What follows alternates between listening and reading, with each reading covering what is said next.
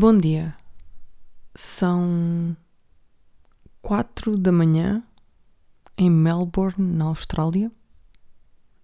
E vocês estão a ouvir o Rir para não chorar, o episódio uh, 25 da Kátia. E tenho que informar que quando vocês ouvirem isto, eu vou estar a dormir meu sono de beleza em Lisboa. Eu vou hoje para Lisboa, daqui a algumas horas. Estou a gravar isto às 5h40 porque não dormi o resto de, do tempo porque queria gravar às 11 da noite quando tudo começou a trovejar. Eu não entendo este tempo. Parece que vem uma tempestade, eu não faço a mínima ideia. E eu não consegui nem dormir, nem sequer gravar, porque muito barulho, porque muita luz e eu tenho medo, tá bem? Eu estava debaixo dos lençóis, que era para não chorar. yeah. E agora estou a gravar isto às 5h40 da manhã. Não vou dormir mais. Depois durmo quando chegar a Lisboa. Vai começar, vai realmente começar. Portanto, este é o último episódio que vocês vão ouvir neste quarto amarelo, com dois quadros de cães na parede direita e um quadro meu na parede esquerda. É temporariamente. No sábado já volto.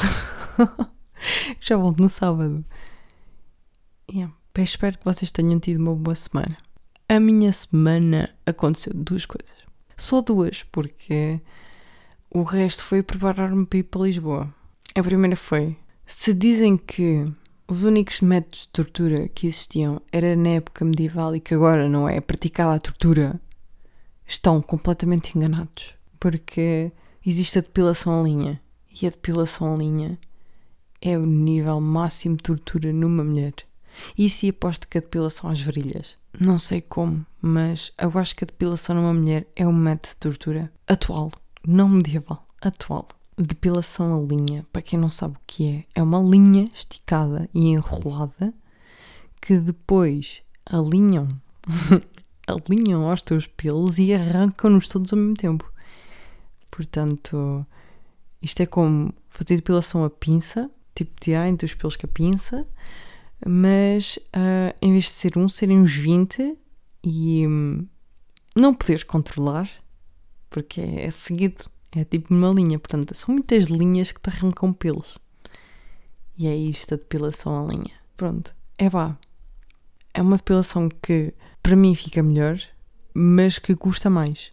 Quando nós ouvimos aquela, hum, aquelas frases de que os nervos do olho, os nervos estão todos ligados, quando faço a depilação à linha, eu sinto isso.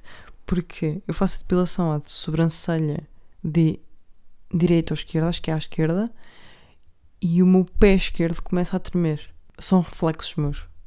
Simplesmente. Porque. Porque sim, eu não faço a mínima ideia. porque tenho nervos, né? Pronto. Então, às vezes parece que estou a ter um ataque. Ou parece tipo um chihuahua quando se coça o rabo de vez em quando. Onde reparar quando vocês um, dão estinhas num cão e é na zona mais ou menos do peito eles começam a, a abanar uma das patas de trás, como se estivessem a coçar-se. Não faço a mínima ideia o que é que aquilo seja, mas eu penso que seja por eles estarem a gostar. penso eu. Luke nunca mordeu, por isso eu não sei. E por falar em Luke, eu percebi que de manhã o passeio muito melhor. Demorei 8 anos a perceber isto, mas finalmente percebi. O meu cão estava exatamente igual. O meu cão cagou na estrada, com carros a passar. O meu cão ia para dentro da casa dos outros cães, onde estavam outros cães, eu não faço a mínima ideia. Uh, o meu cão queria falar com os outros cães. O meu cão puxava-me. Uh, o meu cão obrigou-me a, andar para aí uns 100 metros com um saco de cocó nele, dele na mão até encontrar outro caixote de lixo. O meu cão estava exatamente igual. Contudo, eu consegui tolerar melhor porque era de manhã. Se fosse durante a tarde, epá, eu não teria muita vontade. E se fosse durante a noite, menos vontade teria. Basicamente. Então eu iria acabar por adiar. Portanto, eu decidi, vou de manhã e isto vai correr bem. Correu, correu, correu um bocadinho melhor. Correu um bocadinho melhor. Mas vou preferir passeá-lo de manhã, porque assim fica. Já está, já está tratado. Eu já passei o meu cão, ele já está feliz, dou-lhe uma cenoura no fim, bebe muita água, tudo bom, tudo bom. E é assim. Portanto, vou começar a passear o meu cão, o look de manhã. Ele vai começar a gastar-se de manhã. E é assim a vida. E continua assim. Bem, vamos passar à menção honrosa, porque eu já não tenho mais nada para falar. Basicamente, sabem que eu vou para Lisboa e que eu fiz a depilação e que literalmente ah, passei o meu cão de manhã. E foi isto o que eu fiz esta semana. Não tenho assim um assunto muito grande. E eu espero que vocês também tenham tido uma boa semana. E por isso vamos passar para a menção honrosa. A menção honrosa desta semana é para a Beatriz Carvalho, a irmã do Mário. Pronto, é o...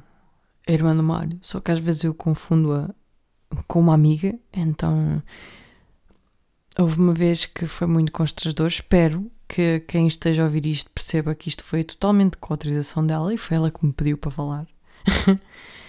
um, uma vez que foi muito, muito constrangedora comigo, com o Mário e com ela estávamos a jogar um jogo, só que uh, nesse jogo eu meti uma conversa um bocadinho fora de tópico. Ou seja, só uma conversa que para mim iria ser normal com o Mário, mas como eu estava um bocadinho bêbada e não estava a perceber que a Bia estava lá, e como eu vejo a Bia quase como amiga e não tanto como irmã do Mário, eu comecei a falar naquilo.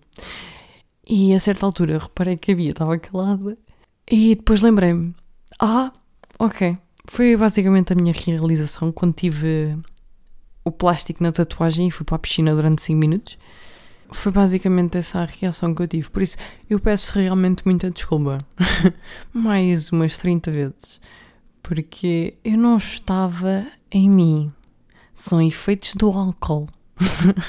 tá? E eu sou uma bêbada fácil. Ou seja, bebo pouco e já fico bêbada.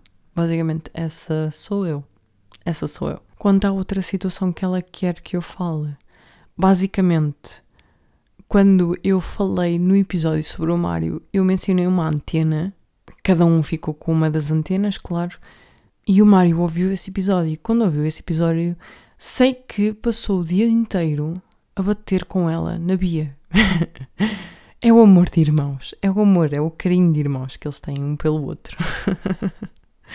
Basicamente foi isso. E falando no Mário, falando no Mário, um, eu sei que me esqueci de mencionar no episódio seguinte, contudo o Mário, ele pediu-me para não falarmos nele, ou não pensarmos nele como um delinquente, mas como alguém que não rouba doces a uma criança, mas sim alguém que compra esses doces à criança e dá esses doces à criança e até é capaz de meter os doces na boca da criança caso a criança não consiga à primeira. Este é o tipo, é o género de pessoa do Mário. O Mário é uma pessoa que não ajuda só os velhinhos a passar a estrada. O Mário leva-os ao colo e passa a estrada com eles. Este é o Mário. O Mário é boa pessoa. E basicamente é isto. de resto, uh, de resto, sei que também tenho mais um pedido, que é o pedido do Pedro. E já me esqueci para aí durante um mês, ou mais, já não sei. O Pedro uh, está solteiro e é bom rapaz, portanto, meninas que me ouçam, uh, se quiserem conversar com ele, é um, mandar-me mensagem a mim e eu mando mensagem a ele, faço tipo intermediário. Ou se quiserem, eu dou-vos o número ou assim, não faço a mínima ideia, mas pronto, já sabe, ele está solteiro e bom rapaz, ele quer conhecer meninas. Quer conhecer meninas, portanto, já sabem. Quem me ouvir, mande mensagem, responda nos comentários, qualquer coisa. Eu. Há de chegar a mim, há de chegar a mim. A minha, a minha terceira recomendação desta semana. A minha terceira recomendação desta semana. A minha próxima recomendação é um romance japonês de 1948 chamado No Longer Human de Dazai Osamu. Este livro, pelo que eu sei, é o segundo mais vendido no Japão e é considerado uma autobiografia do autor e lá ele conta os seus problemas de suicídio, depressão e de alienação social. Muitos, muitos acham que isto tanto é uma autobiografia do autor como é a sua carta de suicídio ou o seu testamento, eh, tanto devido a este conteúdo como pouco tempo depois ele acabou por mesmo por se suicidar, juntamente com uma com a amante, no canal Matagawa, em Tóquio, quando tinha 38 anos. Isto foi no ano de 1948, pouco tempo depois de ter publicado o livro. Este, este, este autor já não era a primeira vez que ele se tinha tentado suicidar, contudo, a primeira vez correu mal, onde ele suicidou-se com a amante, contudo, só a amante é que morreu. Mas esta, nesta tentativa, ele realmente ele morreu. Pronto. E foi esta, não foi esta a vida de Dazai, isto é um pouco da história de vida do, do autor. E eu não encontro o livro original porque eu quero ler em português. Eu, quando é livros em que a tradução é totalmente inglesa, eu só consigo ler banda desenhada. É tipo, é mesmo de mim.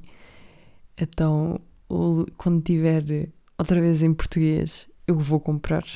Contudo, eu comprei uh, uma adaptação em manga de Junji Ito e os desenhos são mesmo muito bonitos. Ele agora está a falar, fala muito de versão e de alienação pessoal e da descoberta do eu e da, da farsa. E os desenhos são muito bonitos. É um, um, livro, é uma história de terror, basicamente. E eu estou a dizer que os desenhos são muito bonitos. Eu não estou a entender esta. É a minha recomendação. Passem pelo original, tanto como pela adaptação. Acho que não se vão arrepender. arrepender. E pronto. E está feito. Hoje. Esta semana. Volto para a outra. Como eu estou na Austrália, basicamente. era suposto eu me despedir em australianês. Eu não faço a mínima ideia se realmente é esta língua, porque eu li isto num site brasileiro.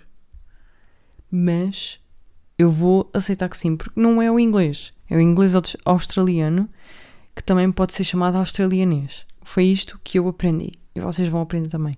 Portanto, como o trator não tem inglês australiano, nem australianês, não faço a mínima ideia como é que isto diz, eu vou voltar a dizer inglês, que é We hear each other for the next week, ok? Bye bye. e está feito. E é assim, ouvimos-nos para a semana.